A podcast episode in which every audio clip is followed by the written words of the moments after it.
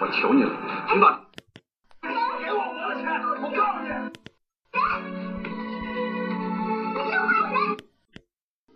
好，在节目开始之前呢，我们先通过一段背景资料看看相关的情况。孩子，我们就要死了！你这个设置了这种手请旁听人员坐下，安静。人呐！啊！哎，被害人顾夏平，我受不被害人顾夏平，你冷静一点。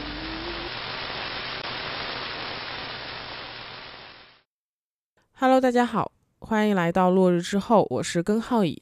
我是金龙鱼。在开头呢，我们听到的是一段庭审现场的录音，可以听得出来，是一位受害者他在非常愤怒的控诉加害者。这个呢，是一起发生在一九九六年上海的案子，当时可以说是震惊全上海，甚至是全国的。嗯，各大媒体呢都在报道这个案子。当时这个案子的庭审，它是从早上九点开始，然后进行了将近六个小时的时间，下午三点才结束。结束后呢，这个案子的庭审录像还通过上海电视台向全上海市给播出了。我在写这个案子之前呢，还去问过我的爸妈，他们表示呢，到现在也都还记得这个案子。那看来这个社会影响确实是比较深远了。没错，那我们话不多说，就开始今天的案子。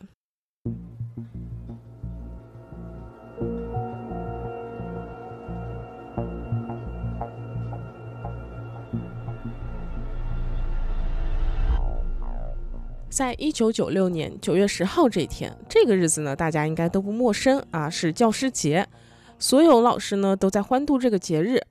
但是对于上海市杨浦区开鲁路第一小学的老师杨玉霞，这天呢还有更值得庆祝的理由，因为这天正好也是她的生日。她当天收到了不少的贺卡，还有鲜花。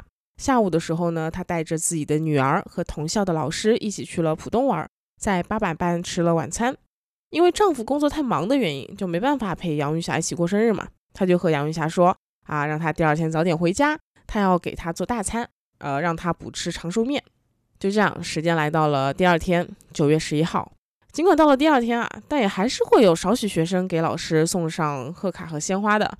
这时间都过了，真的还有人还会送吗？就是有些人他没反应过来嘛，他就看，哎，我同学怎么都送了，那我那我也还得还是得送一下的是吧？哦，也可以。所以尽管是晚收到了这些贺卡鲜花，但是老师呢也还是开心的嘛。开鲁路第一小学的老师们呢也不例外。吃过午饭后，三年级办公室里的老师还在办公室里聊天啊，说收到了学生的贺卡，很感动，学生写了什么祝福的话。正当大家问到杨玉霞老师的时候，杨玉霞说自己要出去办点事情，然后就离开了办公室。中午十二点四十分左右。杨玉霞她来到了同样位于杨浦区的英航路第一小学，和杨玉霞工作的开鲁路第一小学也就隔了两条街的样子。她来到了三年级一班教室，和在教室里的班主任郭月说要找他们班上的学生徐丽君。他说徐丽君家里出事了，她的妈妈顾夏平打电话给他，要他帮忙接走徐丽君，因为这两个学校呢隔得也不远，然后其实这两家学校老师呢也都互相认识。班主任自然也是相信了杨玉霞的说辞，就让他把孩子给带走了。出了学校之后呢，呃，徐丽君就问杨玉霞说：“说阿姨，我家出什么事情了呀？”呃，杨玉霞呢也没有正面回答，她就说：“阿姨带你去找你妈妈，你妈妈会和你说的。”就这样，杨玉霞她骑着自行车载着徐丽君来到了距离学校有一点点远的一个偏僻的工地。小丽君说：“哎。”妈妈不在这里啊！然后他刚要开口问的时候呢，杨玉霞从包里拿出了一个玻璃瓶，玻璃瓶里装着透明的液体。她一边打开玻璃瓶的盖子，一边对小丽君说：“阿姨，给你先洗洗头啊！”说着，他就把透明液体倒在了小丽君的头上，随之而来的是小丽君撕心裂肺的惨叫声。这个透明液体，你应该知道是什么了吧？不会是硫酸吧？对，就是硫酸，而且还是浓度百分之九十五点六的浓硫酸。杨玉霞她看着眼前被硫酸侵蚀的面目全非的小丽君，她心里好像并没有什么波澜。她扔下了小丽君，冷静地骑上自行车离开了这块地方。被扔在原地的小丽君呢，她没有放弃挣扎，尽管她的脸被硫酸侵蚀，视线呢也变得模糊，但他还是努力的在想办法求救。他凭着仅存的一点视力，跌跌撞撞地跑向路边，一边跑一边哭喊着救命。幸好他跑到了一条有人的路上，被路过的行人给救住了。路人他二话不说，把小丽君送到了附近的长海医院。由于硫酸的浓度实在是太高了，小丽君呢，她被严重的烧伤，她的双眼的上下眼睑还有双眼的角膜呢都被烧伤了，所以因此失明。他的身体和四肢也被烧伤，烧伤的面积达到了百分之二十一，其中深二度烧伤为百分之七，三度烧伤呢为百分之十四。我看了当时的影像啊，小绿军他躺在病床上，然后头发是被剃光的。头皮上的伤口裸露在外，眼睛上蒙着纱布，脸上呢也是坑坑洼洼。他的前胸有大面积的腐蚀性伤口，然后伴随着他急促的呼吸声上下起伏，整个画面看的真的是非常的让人心痛。他还是个九岁的孩子啊，对，就太惨了那个画面。就在医院积极抢救小丽君的时候呢，也联系了他们家属嘛。但是这个时候，急诊这边又收进来一个同样是受浓硫酸大面积侵蚀伤害的一个伤者。这个人是小丽君的妈妈顾夏萍。当时杨玉霞她扔下小丽君离开之后呢，并没有收手，而是目标明确的来到了小丽君的家。他在小丽君家门口遇见了正要出门的顾夏平，然后他就二话不说，拿出另一瓶浓硫酸，将硫酸泼在了顾夏平的身上，随后他就逃离了现场。因为在作案的时候呢，他的动作幅度是有点大的，所以呢，自己的双手也被浓硫酸给烧伤了。于是呢，他就嗯逃离之后，就先到了医院进行了包扎，然后就回到了家，就见到这么早回家的妻子杨玉霞的丈夫李春生，他很惊讶，他就觉得说，哎，前一天他有嘱咐杨玉霞是要早点回家的，呃，给他补做长寿面吃嘛。但是呢，现在才下午两点多，哎，这也太早了吧？还没下班呢。对呀。而且他也看见了杨玉霞手腕，他是包扎着纱布的。就是他说，是不是发生什么事情了？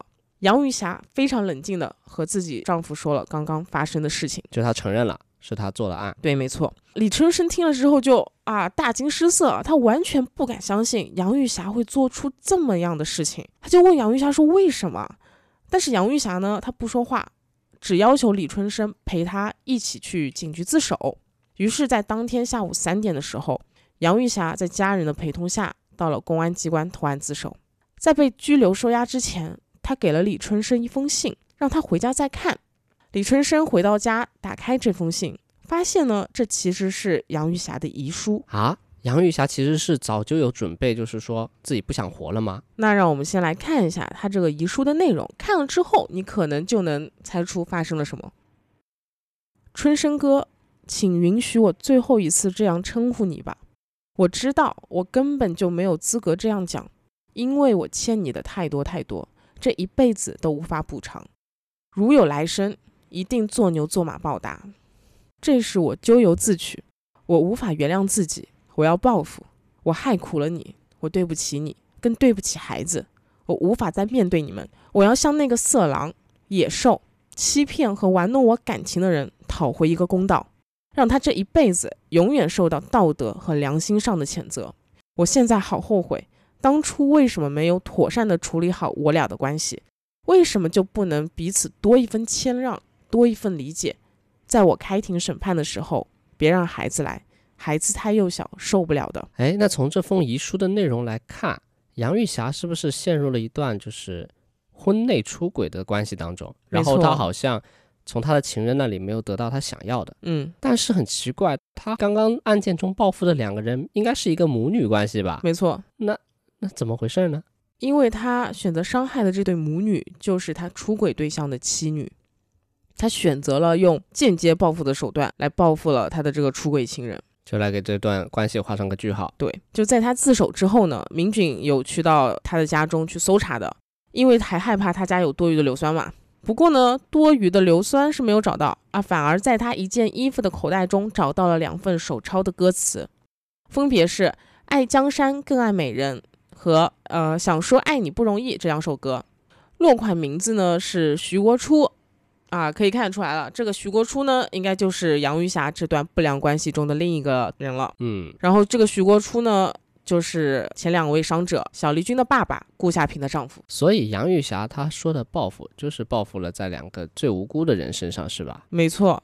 那杨玉霞和徐国初之间到底发生了什么？杨玉霞为什么最后会用如此极端歹毒的手段来处理这个事情？让我们来看一下杨玉霞这个人啊。杨玉霞，她一九六八年出生在上海的一个工人家庭，所以呢，家里的父母的文化程度也不是很高。然后她妈妈呢是一个比较八卦的人，很喜欢和邻居们聊天，经常把自己家的一些琐碎小事说给邻居听。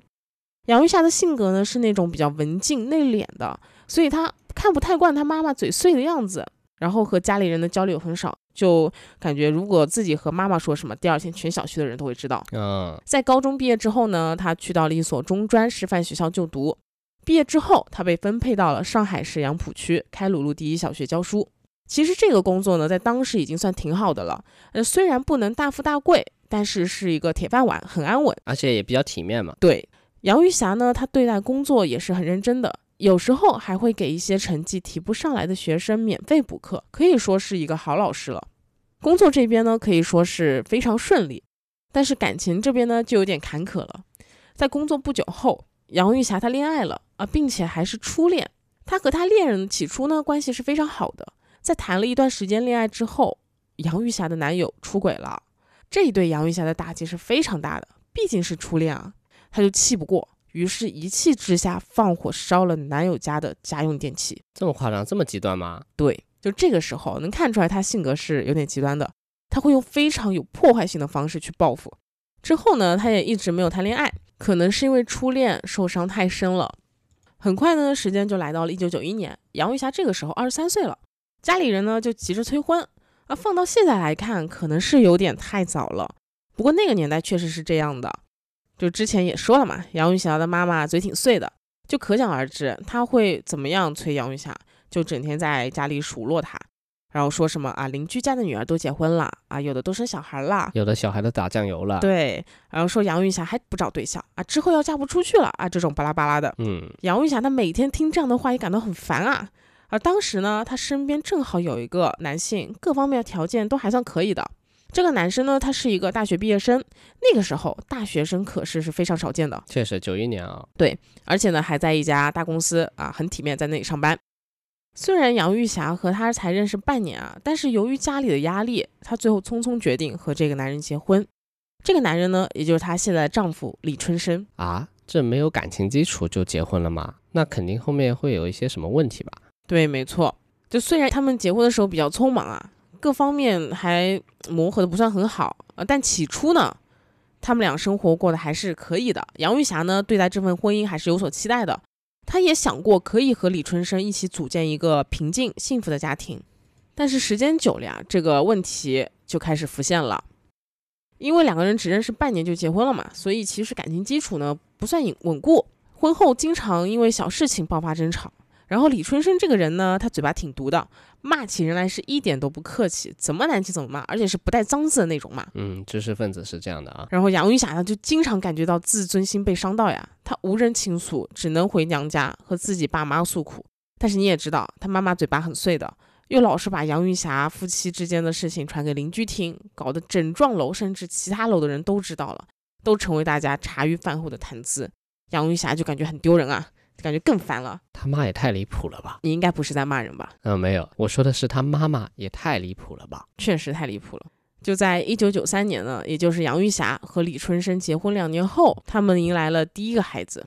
这个孩子的到来，他没有缓和夫妻俩之间的关系，反而是加速恶化了两人之间的感情。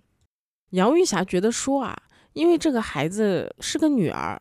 她就觉得丈夫是不是重男轻女啊？就对女儿不重视，所以吵架呢就变得更加频繁。在一九九五年一次争吵过后，啊，杨玉霞又搬回了娘家住。而就是在这一次，她遇见了小时候的邻居徐国初。徐国初这个时候呢也是已婚了，并且有一个女儿，也就是小丽君。当时四十岁的他正处在下岗热潮中，刚刚失业不久。两个人久别重逢，非常的开心。再加上呢，现实生活中又有很多苦闷的事情，于是两个人就频繁的聊天。他们经常聊起小时候一起开心的回忆，也聊到现在生活的烦恼。尽管他们有十三岁的年龄差，但聊起天来呢是没有隔阂的，每次聊天都非常愉快。徐国初后面呢也向杨玉霞吐露过，说自己的婚姻生活呢也不甚如意，说自己还是想找一个重感情的人一起生活。杨玉霞听了之后啊，觉得徐国初和自己很像，就感觉自己同病相怜啊，同是天涯沦落人，对，惺惺相惜了起来啊。就这样，两个人在这样密切的交往之下，逐渐产生了感情。在九五年底，两个人决定在一起，然后九六年初呢，开始了婚外情生活。这不应该呀！对，和所有婚外情一样啊，这段关系一开始是非常激烈的，两人浓情蜜意，就像是热恋的情侣一样。他经常私下约会，甚至为了方便私会，杨玉霞她就利用教师的身份，向学生家长租借了房子，用作和徐国初偷欢的爱巢。他们一开始呢还是比较小心的，但后面呢越来越无所顾虑。有一次，两个人私会到深夜。徐国初他还明目张胆地送杨玉霞回家，这个时候呢，他吵醒了正在睡觉的李春生。李春生发现了他们之间的私情之后，自然是非常生气的，他又和杨玉霞爆发了激烈的争吵。同时，他还找到了杨玉霞和徐国初的爸妈家，他觉得，嗯，长辈应该可以劝住这两个人吧，就希望这两个人不要再有接触了。但是呢，杨玉霞她完全不听啊，她索性就搬离了和李春生一起居住的家。在外面住了两个月，此时的杨玉霞，她认定了自己就要和徐国初结婚。就在九六年五月中旬的时候，他好几次向校领导流露出他想要离婚的念头啊？为什么？因为啊，我觉得在那个时候、那个年代，尤其杨玉霞她是教师的身份，所以对于离婚这个事情呢，应该是非常保守的。杨玉霞可能是想给周围人打个预防针。就是不是那种突然离婚，大家都很震惊，说啊你怎么离婚了？怎么可以离婚这种事情？她想慢慢的潜移默化的啊跟大家说，就如果真的离婚了，到时候大家也不会显得特别惊讶，不会说过多的一些话啊。那校领导呢，当然是劝和不劝分的，甚至有一次呢，有个律师来学校办事情的时候，校长还特地请他给杨玉霞做疏导，但当然是没有起到任何作用的。杨玉霞想离婚的心情已经非常坚决了。她更加频繁的和丈夫李春生发生争吵，那吵完呢，她就离家出走。她想靠这个来达到离婚的目的，就反正有事没事借机就发挥，吵一架啊。对，但李春生呢，从头到尾都不提离婚，啊，这让杨玉霞十分着急啊。她不知道怎么样才能离成这个婚。那在一次和徐国初通欢过后呢，他向徐国初表达了自己的烦恼。他说：“哎呀，这个李春生真是难搞，那实在不行就弄断他的脚，或者直接捏住他啊，做掉他。”啊，徐国初听了之后呢，面露难色。我听了也面露难色啊。这个女人她怎么解决问题的方式这么直接、简单、粗暴的了？就是解决不了问题就解决有问题的人是吧？没错，她解决根源嗯，是有点离谱的。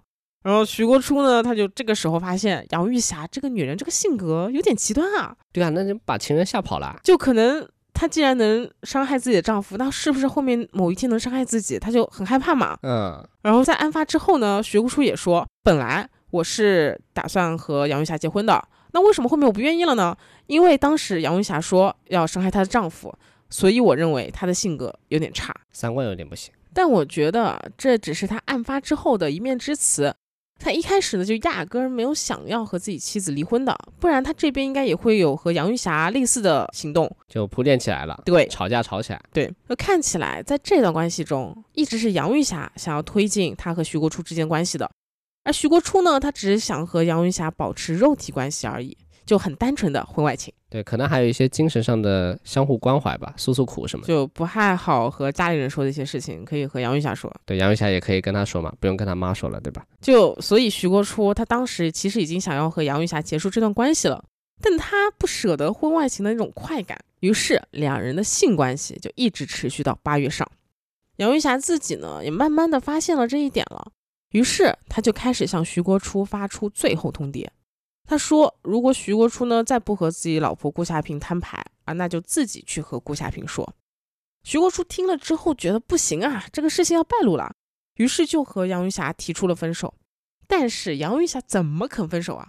她一开始可是满心欢喜的认为自己找到了相伴一生的真爱，结果最后这个男人居然就是玩玩而已。他又是气不过啊，实在初恋一样。对，没错，他就实在憋不住嘛，就向自己的前同事，也就是刚提到的英航路第一小学的老师郭跃，小丽君的班主任，说出了自己和徐国初的事情。哦，所以我觉得杨玉霞她应该是故意选择郭跃来倾诉的，她可能是想让郭跃把这个事情透露给顾夏平。有可能的啊，如果是这个目的的话，我觉得她应该跟她妈妈说。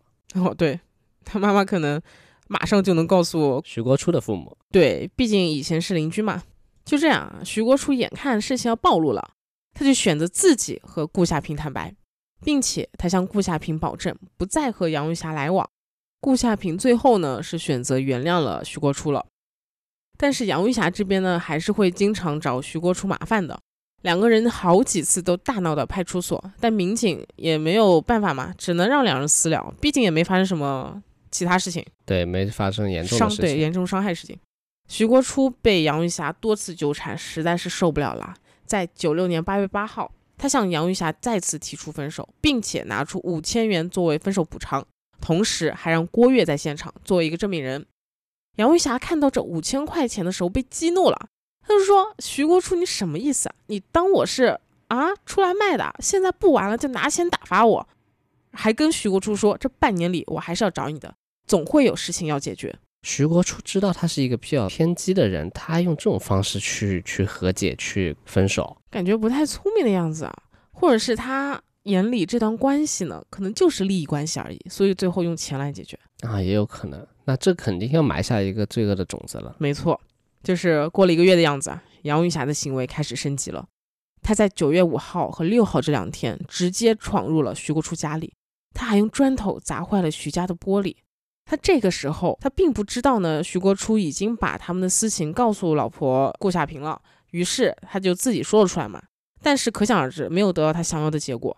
啊徐国初的老婆听完之后无动于衷，还要把他赶出门外，让他不要再来自己家里了。一记重拳出击，然后打到了棉花上。对，非常对，更气了。然后徐国初这边看杨玉霞的行为越来越疯狂，怕她之后做出更极端的事情。于是，在九月八号上午呢，他又约了杨玉霞，他们在郭跃家见面。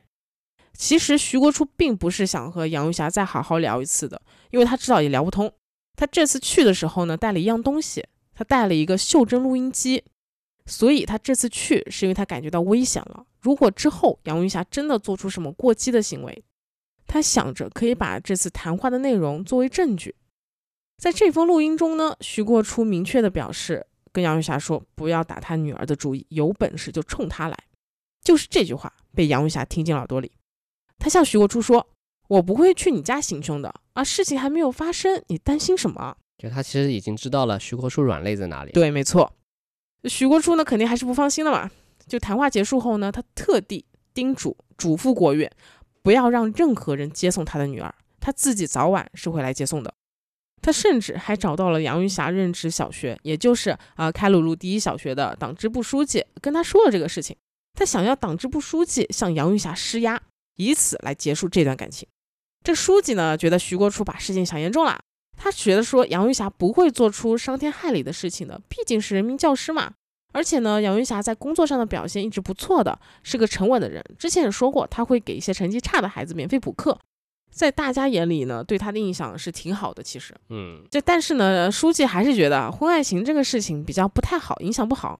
于是呢，第二天，也就是九号，找到了杨玉霞，批评了他。但是你想，杨玉霞的性格这么极端，书记这边的施压反而会更加激怒他。对的，他这个时候呢，已经下定决心要报复徐国初的老婆和女儿了，而且他还向徐国初放狠话，让他最好可以二十四小时牢牢看住自己的女儿和老婆。他要让他这一生一世不太平。杨玉霞呢，也是很快做出了行动。首先就是搞到硫酸，但是一个普通的小学老师是没有办法弄到硫酸的嘛。他就想起来啊，有一个学生的家长是从事这方面工作的，可能接触得到。于是呢，他就找到这个家长，说自己家马桶堵住了，想通一通，就问他有没有硫酸给到自己。这个家长呢，一开始是犹豫的，毕竟是硫酸啊，危险物品。就和杨玉霞说：“哎呀，可不可以用其他东西来通厕所呀？”但是呢，杨玉霞她坚持要硫酸，她就说：“啊，自己家马桶堵得太厉害了。”于是这个家长呢，就给了杨玉霞五百毫升浓度为百分之九十五的硫酸。随后，杨玉霞在第二天去学校附近踩了点，她发现了一个偏僻的工厂，也就是之前说到的她带小丽君去到的那块地方。最后呢，他选择在九月十一号犯下这起案件。哇，真造孽呀！你说这案子这么多人环环相扣，有一个人稍微站出来，就就不会发生这种惨案对，已经有这么多人知道这个事情了。对呀。那我们来说一下他庭审的一个情况吧。毕竟这个庭审进行了长达六个小时嘛。在杨玉霞犯下这个案子之后呢，就可以说是震惊了全上海，甚至嗯受到了全国的瞩目的。对他的判决其实挺波折的。虽然很明显他这个是故意伤害罪，但是呢，他对被害人造成的影响是非常大的，在社会上呢引起了非常大的舆论。主要是还有个孩子。对，很多民众呢都觉得应该判死刑，非常愤怒啊。但如果按照法律法条来判的话，故意伤害罪这个量刑范围呢是非常宽泛的，所以在庭审过程中如何量刑也是大家非常关注的一个点。杨玉霞这边她自己说自己有自首情节，而他自首呢也是为了尽快救治小丽君和他的妈妈顾夏萍。他这个说法明显是不能令人信服的。确实，他如果真的是想救助受害人的话，他应该在他自己就医的时候，或者是就医之后马上就去，而不是回了家和丈夫再一同去。那样子已经错过了很多救助的时间了。对，所以我觉得他这个自首情节呢，应该不是为了救助受害人，应该是想要给自己减轻刑罚。那其次呢，杨玉霞她主张自己也是受害者，她觉得说徐国初太坏了，她就想要报复徐国初啊，自己上头了。那徐国初这个人呢，确实啊，我也觉得挺恶心的，因为出轨不会是一个人的错的，是两个人的错。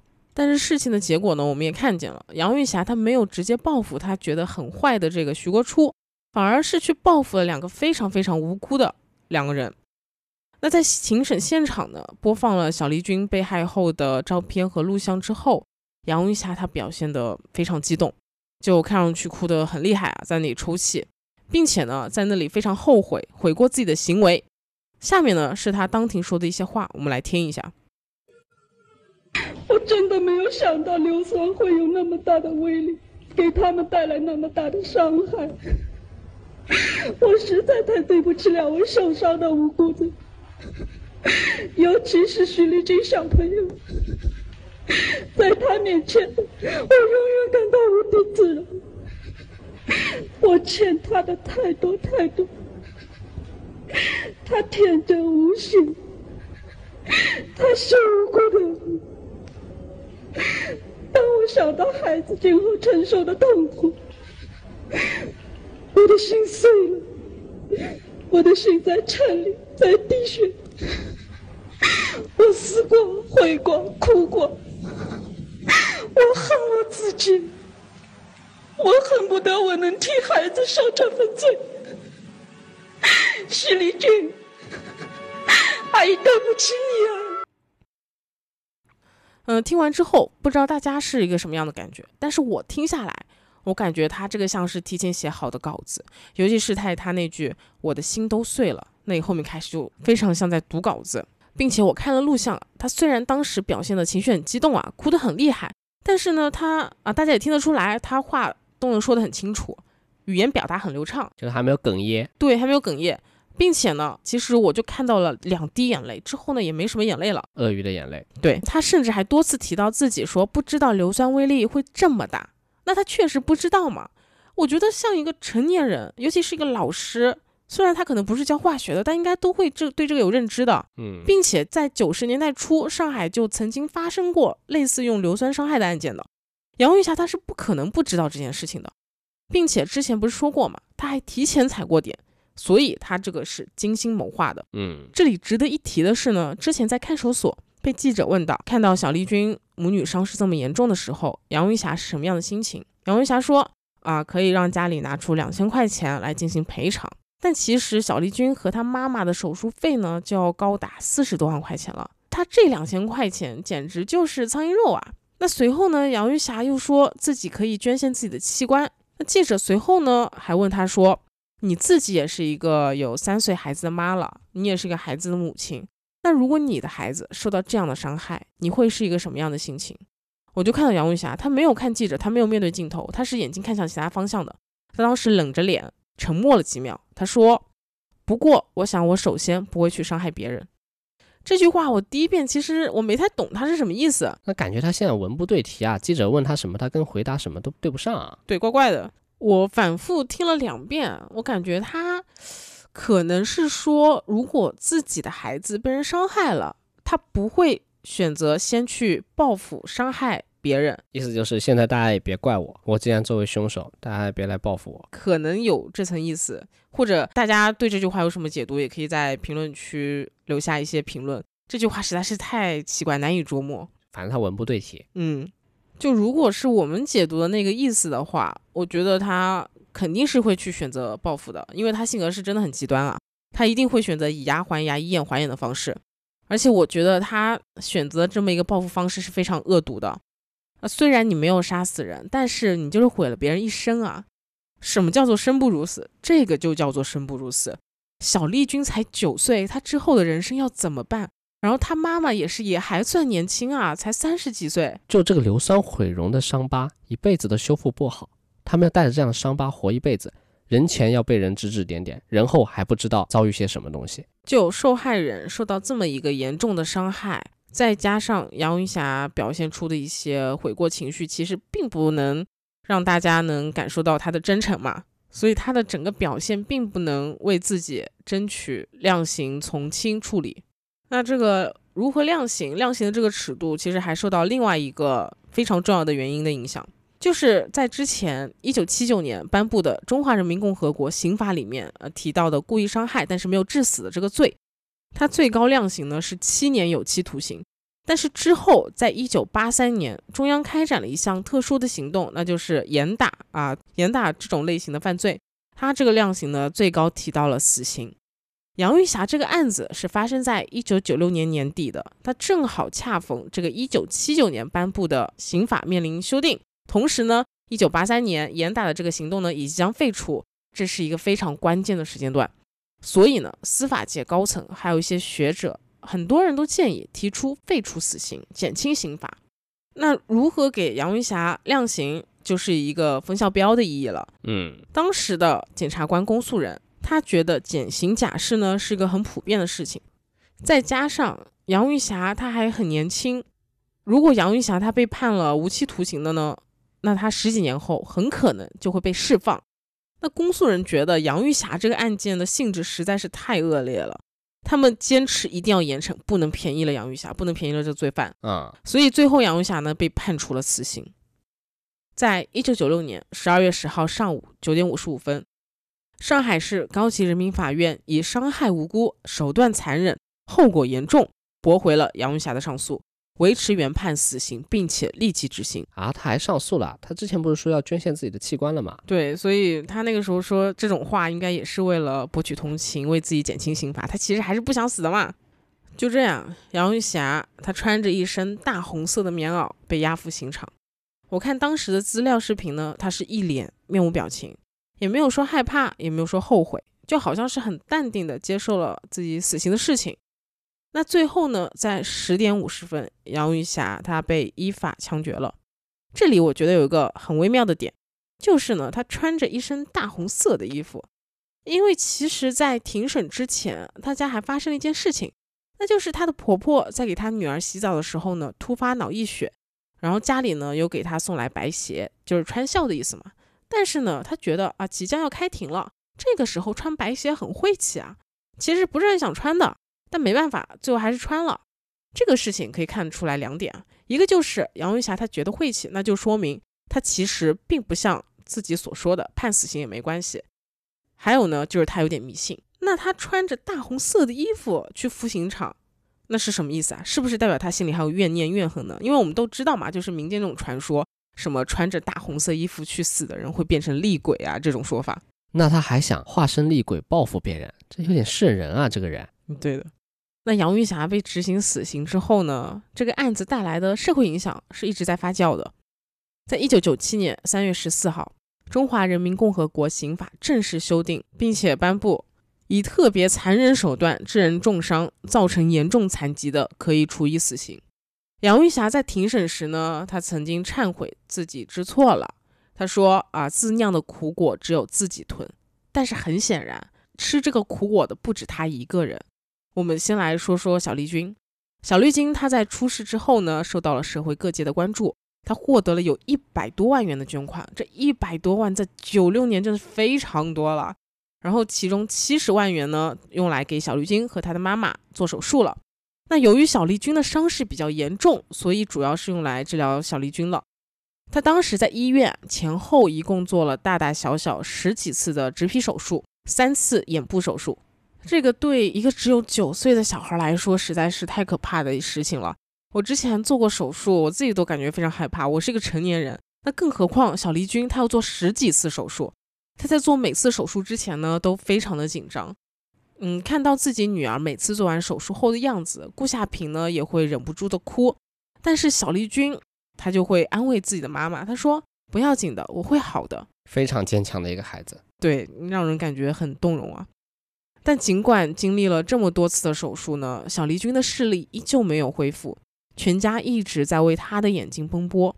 五官科的医生表示，啊，如果要恢复视力的话，需要找到合适的眼角膜。但很可惜啊，那个时候呢，就合适的眼角膜很难找，所以小丽君她只能靠着左眼仅剩的光感来生活。她在出院后呢，也曾去过盲童学校上学。但是因为身体原因，他没有继续读下去，只能回家自学。他平时在家呢，也不能出门。在出事之前，小刘静是有很多朋友的，但是这件事情发生之后，他和朋友们也逐渐失去了联系。那随着时间的流逝，这件事情也慢慢淡出了公众的视线。之前那些病床边的好心人呢，也不知不觉的就离去了嘛。不过呢，小丽君曾经也短暂的交到过朋友，就是在出事一年之后。有一个无名的小女孩，在得知小丽君的嗯境遇之后，主动给小丽君写了一封慰问信，并且呢还表示说想和她做好朋友。当小丽君和记者谈到她的这位好朋友的时候呢，她笑得非常的开心啊。她跟记者说，在这之后，她就和这位朋友天天打电话，一聊就是一刻钟十呃二十分钟的样子。但是几个月之后的有一天，这个小女孩呢，她告诉小丽君说她是外星人。然后还让小丽君不要讲出去，不要说他们之间的关系。后来呢，嗯，他们之间就再也没有打过电话了。小丽君说到这里的时候呢，就露出了伤心的表情嘛。呃，过了好半天才说出一句话，他说：“大概是让他的妈妈知道了吧。”唉，真的好惨，交个朋友不容易啊。嗯，那小丽君呢，就这样一直生活在嗯环境相对闭塞，然后内心又很孤独的生活之下了。那除了小绿军之外，这案子中呢还有一个孩子，他也受到了不小的影响，那就是杨玉霞的孩子。之前提到过啊，不知道大家还记不记得，在案发时杨玉霞的孩子呢，他只有三岁，那个时候呢他是没有什么记忆的。但是长大之后，周围的人就会对他指指点点，在学校里呢，他自然是受到了排挤了。有一位知乎网友啊，他是在二零二零年六月的时候说，他和杨玉霞的女儿是有联系的。他知道的是，杨玉霞女儿在读初中的时候有被同学孤立，然后这件事情对杨玉霞女儿造成了比较大的伤害，直到毕业了，杨玉霞女儿也不能释怀。她呢，每天会在 QQ 群对着空气骂当初那个孤立她的女同学，就比如说啊，那个女生发了条穿短裙的微博照片，她就会在群里骂说啊，呃，骚货都这么大年纪了，还觉得自己挺年轻的，嗯，就骂的有点难听啊。呃，杨玉霞女儿呢，还对着这个网友说，她迟早有一天会报复这个女同学，给她泼硫酸，而且说她不仅要报复她，她还要报复这个社会。同时，杨玉霞的女儿呢，也怪她爸爸，她觉得自己爸爸呢，没有给她找一个好的中学。如果找了一个好的中学，可能就环境好一点，大家素质高一点，就不会出现这个孤立的事情了。有记者去杨玉霞小区采访过杨玉霞的邻居们。他们说，经常在半夜里会听到杨云霞女儿歇斯底里的尖叫声。然后我在百度贴吧上呢，还看到一个帖子，这个帖子自称是杨云霞的女儿，她说要报复当年的检察官，她觉得说是这个检察官坚决要求法官判自己妈妈死刑，所以才导致他们家被毁掉，然后导致她在学校遭受排挤。那有个邻居曾经在采访中说到，那家人的女儿啊，是容貌被毁掉了。杨玉霞的女儿呢，则是心灵被毁掉了。我觉得杨玉霞的女儿，她虽然发言非常极端啊，但她确实呢，也是一个无辜的受害者。我们不知道她在学校遭受到了什么样程度的校园霸凌，才会导致她现在一个比较扭曲的心理。是的，我觉得社会在给予小丽君帮助和关爱的时候呢，其实应该给予杨玉霞女儿一些心理上的疏导和排解的。也有可能当时杨玉霞女儿只有三岁，嗯，可能其他人觉得说这么小的孩子应该不会受到很大的影响吧。对，而且可能三四年过后，他上小学了以后，这个事件已经慢慢的平息下来了。对，没错。就没想到初中时候又被人提起了。对，校园霸凌真是很恐怖的一件事情。对对对，我之后呢也去查过杨玉霞女儿的现状，然后看到有一位知乎网友在二零二零年八月的时候也说起，他说啊自己是杨玉霞女儿隔壁的邻居，就到现在他还能听见杨玉霞女儿经常半夜对着空气骂人。他说邻居们都已经习以为常了，他还听到杨玉霞女儿说要杀人放火什么的啊，还什么杀了中国人。还说呢，杨玉霞女儿没有结婚，也没有工作，整天待在家里。后面他爸爸瘫痪了，他就整天和爸爸在家里点外卖，也不出门的。好惨啊！他这个精神状况好像出了有点糟糕，对，而且他生活也挺闭塞的。对，那除了杨玉霞这个犯案凶手之外呢，我觉得这个案子会发生也和另外一个人脱不了干系，那就是徐国初。如果他当时没有主动和杨玉霞发生这个婚外情，那之后一系列的事情也不会发生了，这个恶果也有他一半的责任了。对，没错。我有个印象很深的事情啊，就是徐国初当时在医院，在小丽君抢救室外呢，对记者说：“我爱的女人伤害了我最喜欢的孩子，这简直就是人间惨剧。”这句话我听了真的很恶心，我真要吐了。妈，都已经发生这种事情了，他怎么还能说出这么油腻的话呀？而且他怎么没有提到他的老婆？对啊，他老婆也受伤了，他就字里行间都没有。很恶心，那当然呢，社会大众呢也没有放过他。在杨玉霞被执行死刑之后，大家把矛头都转向了他。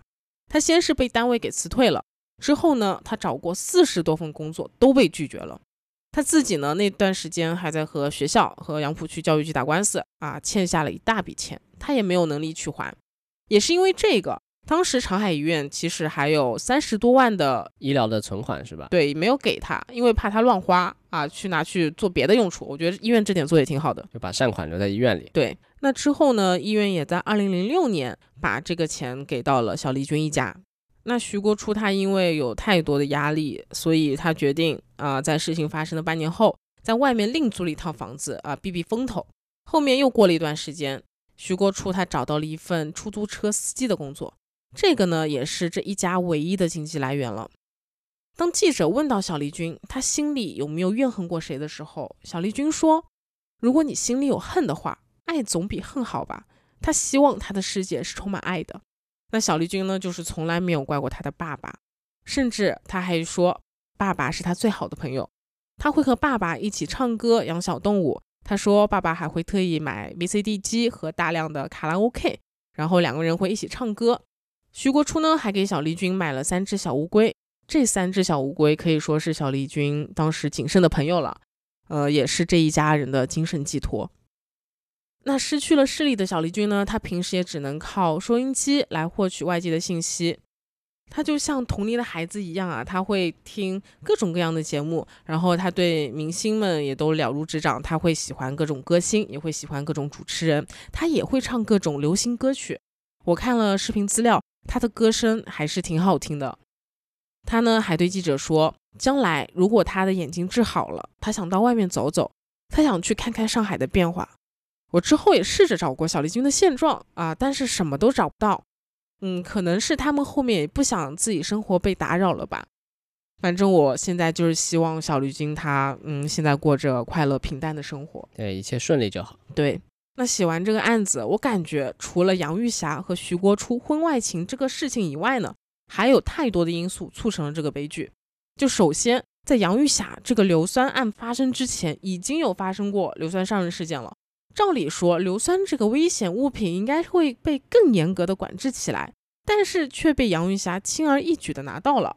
那其次就是小丽君的班主任老师，他明知道杨玉霞和徐国初之间的不正当关系。并且他还知道两个人因此闹了很严重的矛盾，对，还在他面前说我要杀你全家之类的，对吧？是。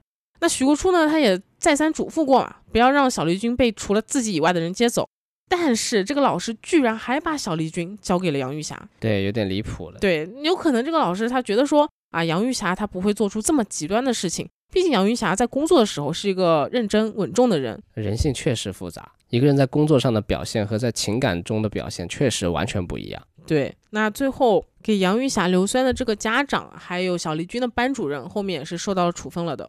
还有就是这个案子的信息资料对于顾夏平的一些描写和信息都很少，我不知道顾夏平他是一个什么样的心态，就是自己老公出轨，然后自己被伤害，然后孩子瞎了，这真的非常的痛苦啊！这整个生活，她明明也是什么都没有做错，全是因为自己老公出轨，没有，哎。我觉得她当初就不应该原谅他，对，应该是应该要离婚，但是直接离婚就就保太平啊，自己也轻松了，孩子也不会有事儿。但他肯定应该也是为了孩子着想嘛，他不想自己孩子这么小年纪就没有一个完整的家庭，唉。而且那个时候的社会风评还是比较保守的嘛，他觉得离婚是件非常大的事情，就有可能说出去不太好听。嗯，对，就也可能也怕孩子在家学校被霸凌，对吧？唉，怎么说？但是没想到最后会发生更加惨烈的悲剧。那主要是谁也料想不到，杨玉霞居然是一个这么极端，并且想到就要做到的人。对，我觉得他有点像边缘型人格，就是在情感方面他很容易被激怒，很容易冲动。然后他在人际关系方面是很容易走向极端的哇，确实这种人好恐怖，好危险。就是这么一个错位的复仇，导致了两个家庭的悲剧，特别是两个小孩。不说未来怎么怎么样吧，但肯定是比现在好的多了，对吧？就是他们会有无限的可能性，但是都被扼杀了。对的，尤其是嗯，小丽君，因为我听过她的歌声嘛，真的唱挺好听的。她哎，很可惜。我们会在最后呢放出小丽君的歌声，大家可以听一下。那这个案子我们讲到这里就结束了。如果大家有什么看法，欢迎在评论区跟我们讨论。如果大家喜欢我们的节目的话，欢迎订阅、点赞、收藏和转发。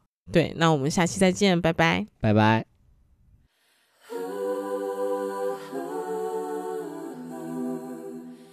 如果你的世界当中有恨的话，爱总总是要比恨好吧？